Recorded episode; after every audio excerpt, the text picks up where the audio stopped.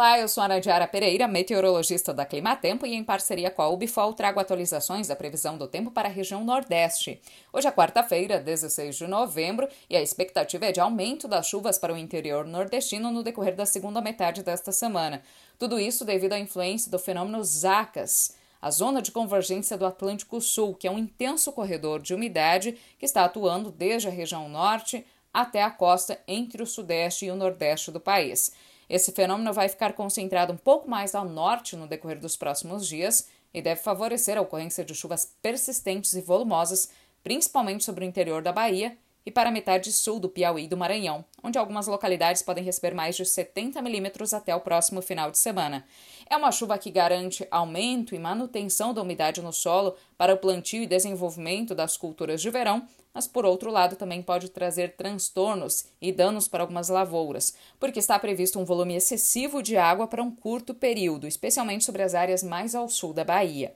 Já sobre a faixa norte da região, a expectativa para os próximos dias é do predomínio do tempo seco e bastante quente. As chuvas devem diminuir sobre o interior nordestino no início da próxima semana, quando as instabilidades vão migrar para o centro-sul do país. Mas no decorrer da última semana do mês de novembro, as chuvas retornam com ainda mais intensidade e algumas áreas entre o interior da Bahia, sul do Piauí e do Maranhão podem receber de 100 a 130 milímetros do dia 26 ao dia 30 de novembro. Mais uma vez, essa chuva pode trazer transtornos para algumas áreas devido ao volume excessivo previsto.